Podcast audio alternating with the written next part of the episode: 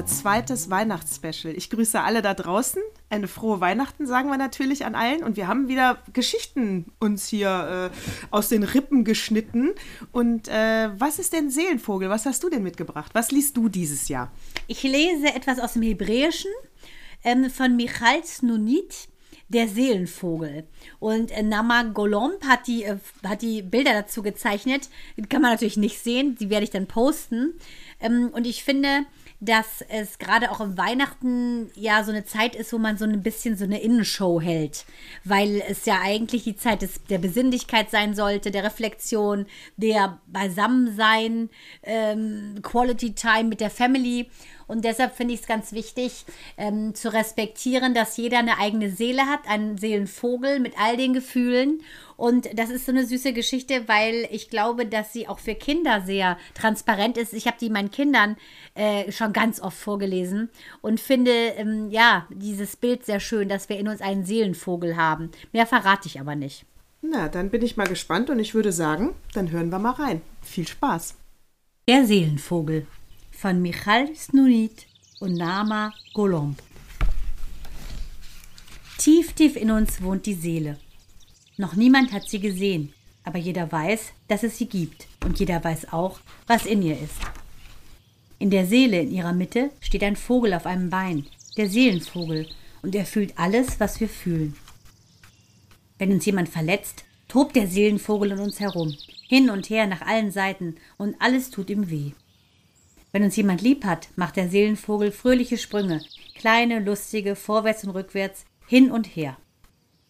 Wenn jemand unseren Namen ruft, horcht der Seelenvogel auf die Stimme, weil er wissen will, ob sie lieb oder böse klingt. Wenn jemand böse auf uns ist, macht sich der Seelenvogel ganz klein und ist still und traurig. Und wenn uns jemand in den Arm nimmt, wird der Seelenvogel in uns größer und größer, bis er uns fast ganz ausfüllt. So gut geht es ihm dann. Ganz tief in uns ist die Seele. Noch niemand hat sie gesehen, aber jeder weiß, dass es sie gibt. Und noch nie, noch kein einziges Mal wurde ein Mensch ohne Seele geboren. Denn die Seele schlüpft in uns, wenn wir geboren werden, und sie verlässt uns nie, keine Sekunde, solange wir leben. So wie wir auch nicht aufhören zu atmen, von unserer Geburt bis zu unserem Tod. Sicher wollt ihr auch wissen, woraus der Seelenvogel besteht. Das ist ganz einfach. Er besteht aus Schubladen. Diese Schubladen können wir nicht einfach aufmachen, denn jede einzelne ist abgeschlossen und hat ihren eigenen Schlüssel. Und der Seelenvogel ist der Einzige, der diese Schubladen öffnen kann. Wie? Auch das ist ganz einfach. Mit seinem Fuß. Der Seelenvogel steht auf einem Bein. Das zweite hat er, wenn er ruhig ist, an den Bauch gezogen. Mit dem Fuß dreht er den Schlüssel zu der Schublade um, die er öffnen will, zieht am Griff und alles, was darin ist, kommt zum Vorschein. Weil alles, was wir fühlen, eine Schublade hat, hat der Seelenvogel viele Schubladen. Es gibt eine Schublade für Freude und eine für Trauer. Es gibt eine Schublade für Eifersucht und eine für Hoffnung. Es gibt eine Schublade für Enttäuschung und eine für Verzweiflung.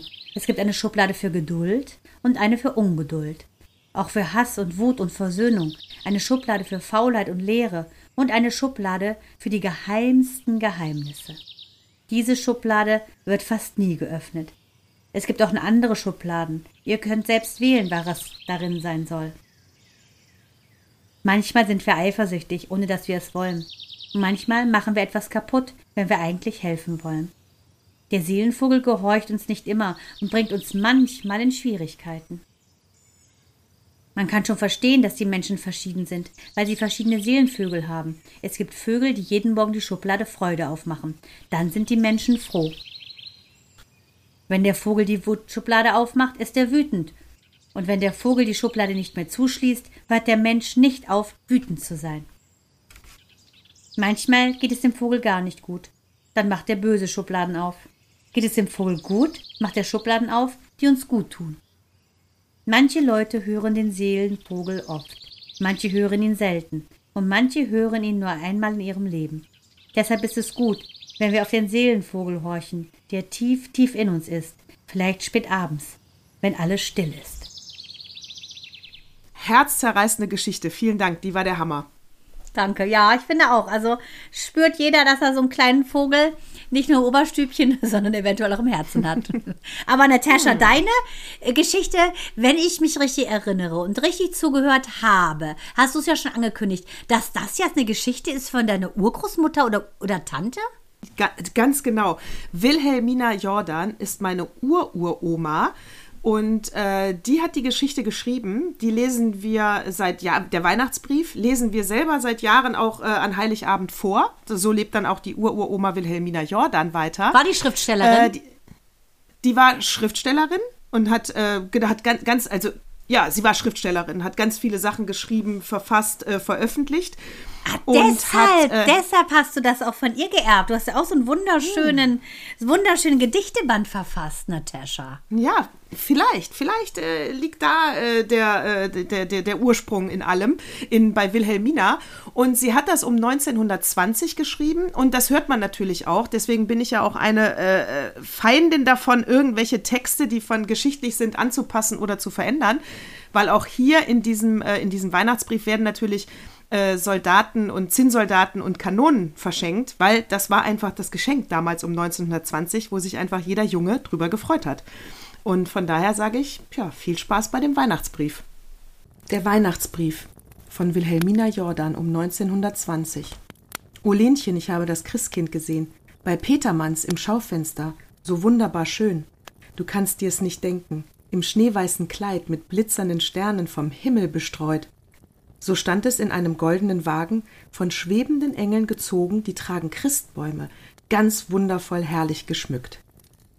So stürmt Gustav jubelnd ins Zimmer, das spärlich erleuchtet vom Lampenschimmer, und sieht vor Sonnen und ganz beglückt das kranke, gebrechliche Schwesterchen an, das Stube und Bett nicht verlassen kann. O könnt ich's doch nur ein einziges Mal sehen, so flüstert Lenchen leis, und eine Träne der Sehnsucht heiß dabei aus ihren leuchtenden Augen sich stahl. Ein einziges Mal, denn wie Mutter ja spricht, kommt's Christkind ja auch diesmal wieder nicht. Und hätt ich doch so gern solch ein Christbaum mit leuchtendem Stern, wie damals, als Vater noch bei uns war. Könnt der's im Himmel dem Christkind nicht sagen, oder den Engeln, die Christbäume tragen, dass es nicht wieder so ganz uns vergisst? Und Lenchen weint, Gustav tröstet Lind sie vereint. Es wird's ihm schon sagen, und glaubte kaum selbst an die Erfüllung seligen Traum. Klein Lenchen hatte in der folgenden Nacht wachend und träumend ans Christkind gedacht, und morgens vertraute dem Bruder sie an, den in der Nacht sich ersonnenen Plan. Wenn Mutter heute wieder auf der Arbeit ist, schreibst heimlich einen Brief an den heiligen Christ. Du kannst ja schreiben so wunderschön. Dann musst du an Petermanns Schaufenster stehen und tritt ein Herr in den Laden hinein, den bittest du freundlich, die Briefelein zu tragen zum Christkindlein in den goldenen Wagen. Musst aber dabei recht höflich sein und die Mütze abnehmen, sonst tut er es nicht. Und Gustav zu tun dies alles verspricht. Und als am Nachmittag die Schule aus, da stürmt er eilenden Schrittes nach Haus und geht ans Werk mit Eifer geschwind, und schreibt seinen Brief. Du liebes Christkind, du hast uns wohl im vorigen Jahr vergessen. Wir haben beide bis fast um neun wartend auf dich am Fenster gesessen. Ich habe ein krankes Schwesterlein, das muss immer liegen und kann nicht gehen. Und es möchte doch so gern das Christkindlein sehen, bei Petermanns, dort im goldenen Wagen. Und dann lässt Lenchen dir auch noch sagen, sie wünscht sich einen goldenen Stern und einen Christbaum hätten wir gern. Wenn's auch ein ganz kleiner nur wär. Ein großer geht ja auch gar nicht ins Zimmer. Als Vater noch lebte, kamst du doch immer. Warum aber kommst du jetzt nicht mehr? Es grüßt dich Gustav und Lenchen Krause. Wir wohnen bei Stockmanns im Hinterhause. Mit strahlenden Wangen kommt Gustav zurück von seinem Gange und meldet sein Glück.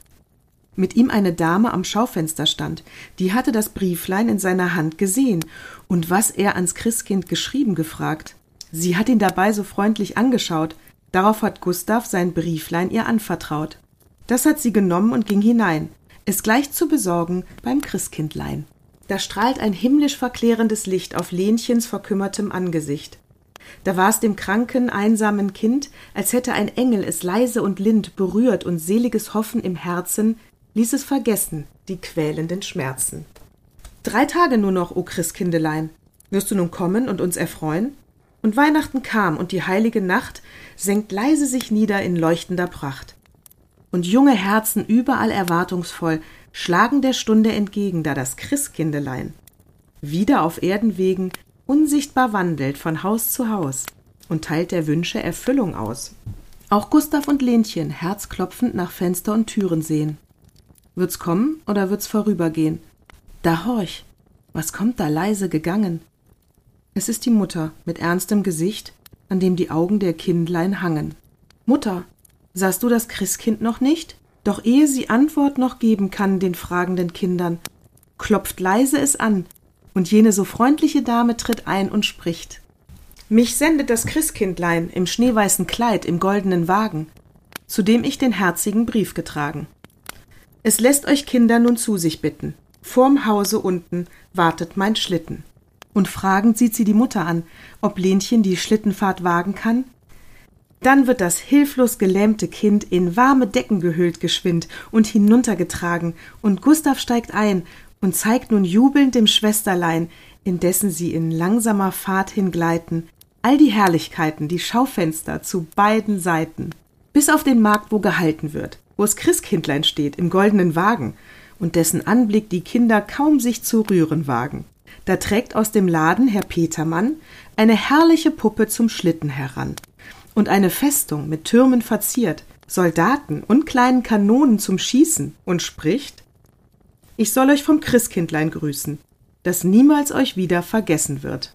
Da zieht ein Schauer herrlicher Freude durch ihre Herzen und aus den leuchtenden Augen brechen Tränen der Freude, als unterm Geläute der Glocken der Schlitten sie schnell wieder heimwärts trägt, wo o selig Entzücken ein Christbaum ihnen entgegenstrahlt, und unter dem Baum liegen allerlei Gaben, für Mutter und Kinder zum nötigen Gebrauch. Doch ehe sie alles betrachtet noch haben und danken wollen der Geberin, ging diese längst schon leise hinaus und trocknet sich unten im Haus erst noch die Träne der Freude ab und fuhr von dannen und danket Gott, zu stillen der Armen Kummer und Not und fühlte, wie in der heiligen Nacht das Schenken so reich und so glücklich macht. Oh Mann, Wahnsinn. Also was für schöne poesievolle Worte, was für schöne Bilder. Und ja, jetzt weiß ich, äh, dass ich wusste das ja nicht, dass sie auch geschrieben hat. Ich dachte nur du. Aber das hast du wirklich wahrlich von ihr geerbt. Wunderschöne Geschichte. Oder? Das nehme also, ich jetzt auch auf. Das werden wir jetzt auch jedes Jahr Weihnachten lesen bei uns.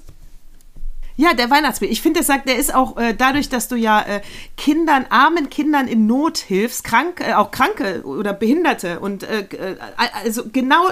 Es ist ja zeitlos. Ja, das ist doch, du, was Weihnachten mich, ausmacht. Es hat mich von dem Timbre ein bisschen an das Mädchen mit den Schwefelhölzern erinnert. So ein bisschen süßlich, traurig, ja. aber auch so hoffnungsvoll. Ja, genau. Und äh, das, das ist doch, was Weihnachten ist. Auch mal ein bisschen an die anderen denken, die vielleicht weniger haben. Äh, Schenken ist, äh, ist mehr wert, als äh, Geschenke zu bekommen. Und in diesem Sinne wünsche ich allen wirklich ein frohes, gesegnetes Weihnachtsfest. Genau. Und lasst eure Vögel zwitschern. Ja, Frohe bleibt alle gesund. Hm, dann sagen wir, sagen wir auch jetzt hier Servus. Ja, ne? Hier sagen wir auch Servus machen und Baba. Aber weihnachtlich ja, vielleicht. Servus, ja, Bo, Servus, äh, Servus und Baba. Servus und Baba. oh, that fun it is to run. It is to ride in one house in diesem Sinne. Hey, Servus und Baba. Mandana, ich wünsche dir auch ein schönes Fest. Tschüss.